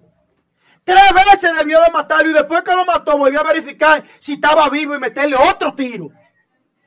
Duraron aproximadamente seis horas negociando con ese delincuente. Seis horas negociando. Y un hombre con una pistola en la mano, eso va. Póngase usted y que su esposa y su hijo estén acorralados por ese tipo. Y usted afuera, de brazos cruzados, impotente, sin, sin saber cuál va a ser el desenlace de un desquiciado, que le busquen un cura, que le busquen al demonio, que le busquen. Ya le buscaron lo que le tienen que buscar, es un tiro. No, Joel, no. no. Yo te puedo traer mañana un listado. Pero venga acá. Yo te puedo traer mañana un listado, Joel, de todas las metidas de patas semejantes que, que, la Policía Nacional ha hecho. No se trata de defender a ese ¿Eh? ciudadano. Se trata, Joel, el caso hipotético Vamos a de, que decir las fuese cosas como son. de que fuese inocente. Un individuo complaciéndole placeres. Sí. Y él con una pistola sobada, Warner. Sí. A la- a- con una pistola sobada en la cabeza de la esposa tuya y la esposa tuya con la niña entre los brazos. Es difícil. ¿Eh? Pónganse ustedes en ese lugar. Sí, es difícil. Que tú, que tú tengas tu hija y tu esposa y un individuo desquiciado con, una, con un cañón entre las 100 Sí. ¿eh? y con una pistola sobada a ley de un pelo para desaparecerle los sesos. ¿eh? Entonces se trata de que le está hablando pluma de burro. Miren, eh, eh, Bien muerto está, coño. miren, un tema que yo quiero que toquemos y lo debatamos ya como, como panel, y es la reciente denuncia que se ha hecho, que, que, que, que llama poderosamente la atención. Ay, ay, ay, no y, presente y- tuit. y hay que conectar, No, y hay que no, conectar con el tema que hace minutos tocamos de la aprobación del aeropuerto y otras decisiones que se han estado dando en este periodo de transición, no, no, no. como que son improcedentes. Vimos un decreto del otorgamiento de nacionalidad o naturalización de unos ciudadanos extranjeros en el país. Pero ahora sale una denuncia del recién anunciado eh, próximo canciller de la República a partir del próximo Yo me 16 voy de agosto, Roberto Álvarez. Vamos a leerle para que debatamos, porque parece como que es de ciencia ficción lo que está pasando en este lapso de tiempo. Ascienden coroneles, ascienden fiscales. Sí, licitaciones de grado a grado. Licitaciones de grado a grado. Sobrevaluaciones. Ay, ¿Qué es lo que Dios está pasando? santo, Miren, ay, dice... Pensionan, pensionan, Pensionan, con- cancelan, pensionan, cancelan. con todo Eh, el dinero del mundo. Ellos, aparte de que cancelan, también ellos mismos se, se desahucian. Sí, son- y, y sobre Ellos mismos se liquidan, Con se pensionan. con sumas excesivamente altas. Santísimo. ¿Qué dice Roberto Álvarez? Que creen inmunidad. Vamos a decir que dice Roberto Álvarez, denuncia en su tuit, próximo canciller, a partir del próximo 16 de ¿Y dónde agosto. Dice, faltando apenas dos días para la transmisión, la transmisión de mando. El gobierno, en un acto insólito y de envergadura, asciende a 57 personas a la carrera diplomática, lo que, procede, lo que procedente era de dejar estos casos y fueran decididos a las nuevas autoridades. Él está diciendo que en un lapso de tres días que restan del traspaso o toma de mando del presidente electo Luis Abinader, están ascendiendo a 57 personas a la carrera diplomática, que ustedes saben muy bien con qué objetivo lo están haciendo. La carrera diplomática o una persona que pertenezca a la carrera diplomática, una nueva administración que venga a sustituir a otra, está en la obligación de dejar dentro de una función pública aquel que ostenta el cargo o es egresado de una carrera eh, diplomática. Es intención. Ya ustedes están entendiendo por dónde vamos. Cito el tuit de Roberto Álvarez.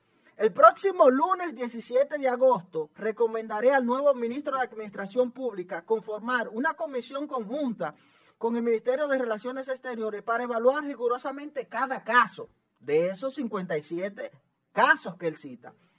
Evaluaremos con lugar la formación y experiencia de cada uno de los promovidos con el objetivo de determinar sus méritos y si realmente califican de acuerdo a las normas vigentes.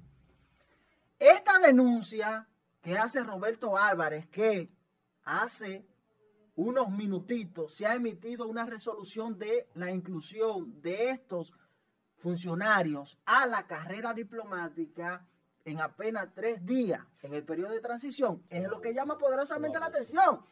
No es que no tienen quizá la formación, La gente no tiene no ni es que quizás no tienen la capacidad, vapor, el vapor, no es que quizás no tienen los méritos, es que llama poderosamente la atención que en este proceso de transición, apenas tres días, procedan, Son unos bandidos. procedan a incurrir en esta práctica. Pero por. Dios, Ellos no tienen escrúpulos, esta gente no tiene comparación. Yo comparo a esta gente con Rafael Leonidas Trujillo. Dios, Yo comparo el manejo de esta gente con Rafael Leonidas Trujillo en los años de sus aguas 50. claro. Señores. Claro. Es que mira, aquí el Tribunal Constitucional emite sentencia y el anillo perverso del presidente dice que va a construir en Cachicha, que va a construir un aeropuerto, que va a construir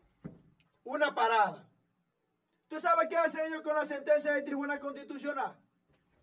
Se la pasan por atrás y le tiran esa facultad. Qué vergüenza. Óyete, yo siento una vergüenza. Yo siento una vergüenza con las últimas o los últimos movimientos que ha tenido el gobierno. Ahí tenemos la resolución, Angie, si la podemos que es- estos últimos movimientos, pena. no son nada nuevo. Ahí estamos Ese ha sido resolución. el gobierno del Danilo Medina ha sido un gobierno dedicado a la corrupción. Mira, antes ya para terminar, Juan, para darte tu espacio, mira, si Luis Abinader no maneja el alto índice de desigualdad que hay en la República Dominicana, el índice de corrupción y falta de transparencia en los recursos del manejo del Estado, El sometimiento a la, la impunidad y régimen de consecuencia. Si no organiza la Policía Nacional y las instituciones del Estado, si no hay sometimientos a los verdaderos corruptos que defalcaron el erario público y que utilizaron las instituciones privadas para, prostitu- para prostituirla y utilizarla como mercado para ingresar al producto financiero, enriquecerse y transparentarlo en los bancos. Si Luis Abinader no actúa de manera responsable y somete a esas personas bueno, que llegaron descalzos y luego que roban del erario público, utilizan sus amiguitos, sus hermanos y familiares para ponerlos como testaferros y luego que concluyen su mandato van para su casa a echarse fresco y nadie los toca porque son honorables. Si Luis Abinader no persigue esas personas, el pueblo se va a tirar con las armas a las calles. Concluyo mi comentario. Mira, yo creo que es de rigor y es una obligación lo que tú citas y sobre todo, y es un tema que yo he planteado en el programa. La nueva administración está comprometida a materializar una auditoría en todas las instituciones públicas. Obligado Sí. a ejecutar una auditoría en todas las instituciones públicas. Nosotros, y ha sido un discurso del el próximo consultor jurídico, Antoliano Peralta, de que no habrá esa práctica histórica que ha empañado la República Dominicana de el borrón y cuenta nueva. Esa práctica en la administración del presidente electo Luis Abinader no tendrá vigencia. Nosotros estamos eh, con esperanza de que todo aquel que incurrió en prácticas dolosas, antiéticas y malversaron el, erario público serán sancionados, castigados y sometidos a la acción de la justicia. Juan. Y no solo eso, Juan, sino que eh, ya es justo de que República Dominicana, un país que le, que le fascina estar eh, adaptándose a, a- a los demás países, tome ejemplo. En, todos los países prácticamente Latinoamérica han caído presidentes presos. Sí. No sé cuál es el problema aquí de la figura presidencial, que la tengan como tan en alto, como, como, como una historia trujillista de un presidente intocable y funcionario totalmente eh, fuera del alcance de la justicia. Eso se caiga ya, ya eso, ya es hora, señores. Ya es hora de ver los presidentes en los tribunales. Claro. Ya es hora de ver un funcionario, un ministro cogiendo un concho, Claro. montándose en el tren. Ya es hora de llevar un, hijo de un funcionario a, a un hospital. Público. Ya es hora que la UA se convierta en un foco total e internacional de figuras de la palestra pública. ¿Por qué razón enfocarnos en la situación privada? Ya es hora, señores, ya es hora de que un cambio se vuelva real. Sí, y por eso yo valoro las declaraciones que ha estado dando el Departamento de Estado de los Estados Unidos y a su vez nosotros felicitamos acá que en apenas dos días tendríamos entonces la participación en la ceremonia de eh, Mike Pompeo, que ha generado mucha controversia, sobre todo de la visita a la toma de posesión y la iniciativa que ha generado el Departamento de Estado de los Estados Unidos, como decía, de que llama a todos los sistemas judiciales de América Latina a proceder en contra de todo aquel que malversó el erario público, incurrió en la práctica de soborno y sobrevaluación. Y felicidades para el señor Mal Pompeo. Sí, felicidades. sí, está mi está prácticamente con el mundo encima, Y pero organizando y el nosotros mundo. vamos a estar aquí el domingo. Atención, Deberíamos, cachicha. deberíamos. Sí, sí. Atención, Programa cachicha. especial el domingo, ¿verdad? Bajo la constante, Histórico. bajo las constantes presiones y comentarios Así que Angie Luca, que prepárense. hemos hecho la población, el repudio, Danilo Medina decide asistir Aplauso para Danilo. entregar el cintillo. Reculó el hombre. Una decisión inteligente. Pero fue bueno, Una rápido. decisión inteligente. El rápido. problema es Se trata de la historia. Y los 42 libros, años. y los libros de historia Iba a quedar en la historia él. plasmarán ese escenario del próximo domingo. La historia estará plasmada en los Y libros. él iba a quedar si no iba y rompía con ese protocolo Sí. que no es de ley. Es un protocolo y una costumbre de los mandatarios que inició en el 78 cuando Balaguer le entregaba a Antonio Guzmán. Sí. Ahora, Y el último fue cuando Leonel le entrega a Danilo Medina en el año 2012. sí, sí. Entonces, ¿qué es lo que preocupa? Ahora, Que, este, que estos asesores del presidente ahora.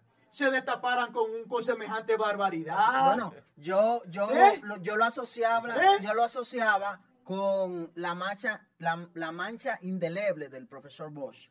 Yo y así no tienen quise- esos verdugos no de mencionar. Comparación. Así Sí, tienen sí, esos sí. verdugos de mencionar el nombre de Juan Bosch. Sí, pero sí. Danilo debe de caerse en los dientes cuando Sí. menciona el nombre de Juan Bosch. Si el gobierno de Danilo Medina, en el último tramo, no tiene nada que envidiarle a Trujillo.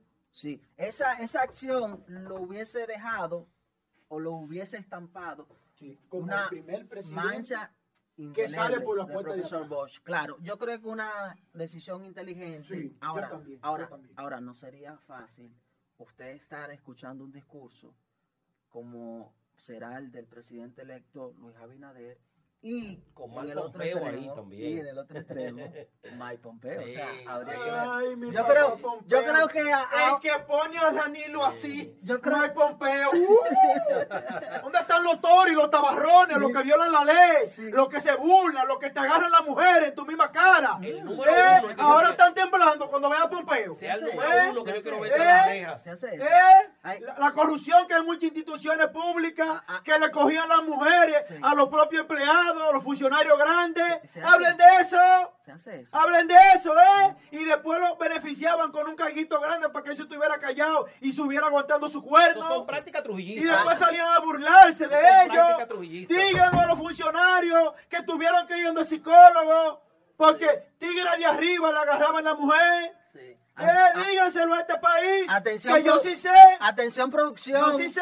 Atención al Eh. productor general Bian y nuestros eh, Yo sí sé. técnicos, eh, Angie y Lucas. Estamos comprometidos a estar aquí en el curso de la historia el próximo domingo. Así que hay que preparar esa producción. El próximo domingo formal vamos a ser parte de la historia como plataforma que ha revolucionado, ha revolucionado el mecanismo de comunicación en la era digital y nosotros como actores de la historia estaremos aquí entonces y producción nos da el placer de participar Y la voz del en pueblo. ese escenario exactamente la participación La voz del pueblo, señores. ¿Qué ha pasado con la voz del pueblo? es verdad que sí, La vaina sí. es, aquí quieren censurar. ¿Cómo la vaina? No- nos están boicoteando eh. Dejen que el pueblo opine.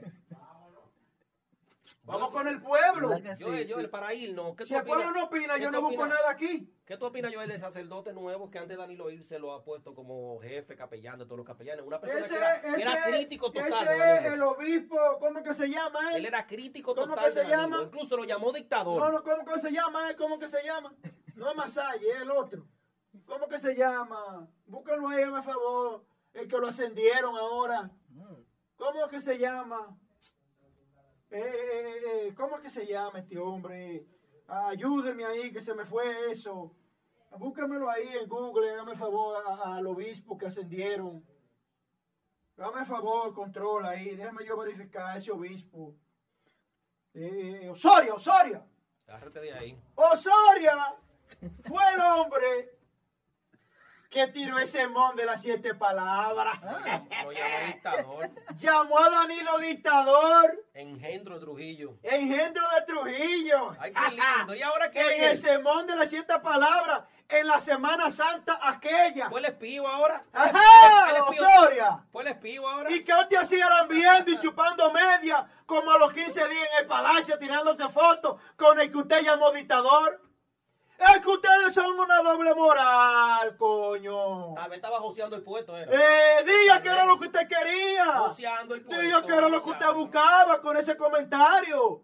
De que usted utilizó el trampolín de la Semana Santa a los feligreses y a la iglesia para usted congraciarse. Yo le llamaría chantaje a eso. ¿Por qué usted fue a los 15 días a tirarse fotos a Palacio con el presidente? Con el que usted le dijo dictador. ¿Y por qué a usted ahora lo ascienden? Dígale al pueblo doble moral. Eso es chantaje. Lo que usted buscaba. Eso es chantaje, eso es chantaje. Ah, ahora fulano es malo. No, fulano no debe estar ahí porque fulano es que el único que dice la verdad, como se debe de decir, a mi estilo, tipo Freddy Veragoico, que no tiene miedo. Señores, los que estamos aquí en este momento, estamos dispuestos a jugárnosla con quien sea. Eso no es que dique. Ay, que a la gente le gusta que le hablen fino y lo tumben. Yo no hablo fino. Yo le digo al diablo, diablo. Y a Dios, Dios, le digo yo. Yo no ando ni que de ladito, no, no. Yo soy un tipo que no tengo pelo en la lengua. Tipo Freddy Veragoico. Duró años y años. Sabía de comunicación y tenía la misma boca que yo. Claro, claro. Esto se trata de decir la verdad, No, es que como usted- sea, usted saltando, pataleando, sí. brincando. Si dice la verdad no hay problema. Usted le habla al pueblo llano. Usted le habla al pueblo llano lo que quieren escuchar y de la forma que lo quieren escuchar. Claro. Ya la modalidad de la comunicación cambió. Que se prendan en la candela a los corruptos, pasó ya. A los corruptos no los lleven preso. Quémenlo vivo, coño. Imiten eso de China, que ya que... Quémenlo vivo, quémenlo. Sí, sí. Lo meten en una jaula y lo queman vivo a estos delincuentes, que eso es lo que hay que hacer. Para que el que vaya a robar al, al erario público diga el diablo lo quemaron vivo, eso me va a pasar a mí. Quémenlo, no lo lleven para ninguna cárcel, que allá lo que ellos van a engordar. Mantenerlo. Hacer lo que hizo Temo. Hacer lo que hizo Temo, a chantajear para que lo sacaran del Y expediente. bonita que está. Usted vio la cárcel. Allá en la calle ya hicieron su cárcel ellos para ellos. Ya Pablo hicieron su Escobar. cárcel. Pablo Escobar. Ya Pablo la, la Escobar. nueva victoria fue para los. Pablo Con cárceles, con celdas buena equipada. De milagro de Metan a esos desgraciados para allá, para pa Asua, coño. Métanlo para allá. Esos malditos que ya que ellos tienen que estar. Para allá, para Asua. 30 de aso. hombre. O para allá, lo mandan para allá, para, Pa' Higüey, pa' donde, donde estaba Guantánamo, coño. Que lo agarren y lo guinden con un alicate por abajo. ¿Qué derecho tienen estos malditos si han acabado con, con todo en esta República Dominicana? ¿Qué derecho ni derecho? Bueno, ya no vamos. Ellos me respetan mi derecho a mí. Ya no vamos. Quíntenlo, coño, por la dobolia y, y reviéntenlo. Ay, ay, ay. Hemos llegado a la parte final, señores. Agradecer a todos ustedes por el favor de la sintonía. Les exhortamos que sigan con la producción de Cachicha y nos reencontramos ya el próximo lunes. El próximo lunes con asignatura política y atención a la producción. Bye bye.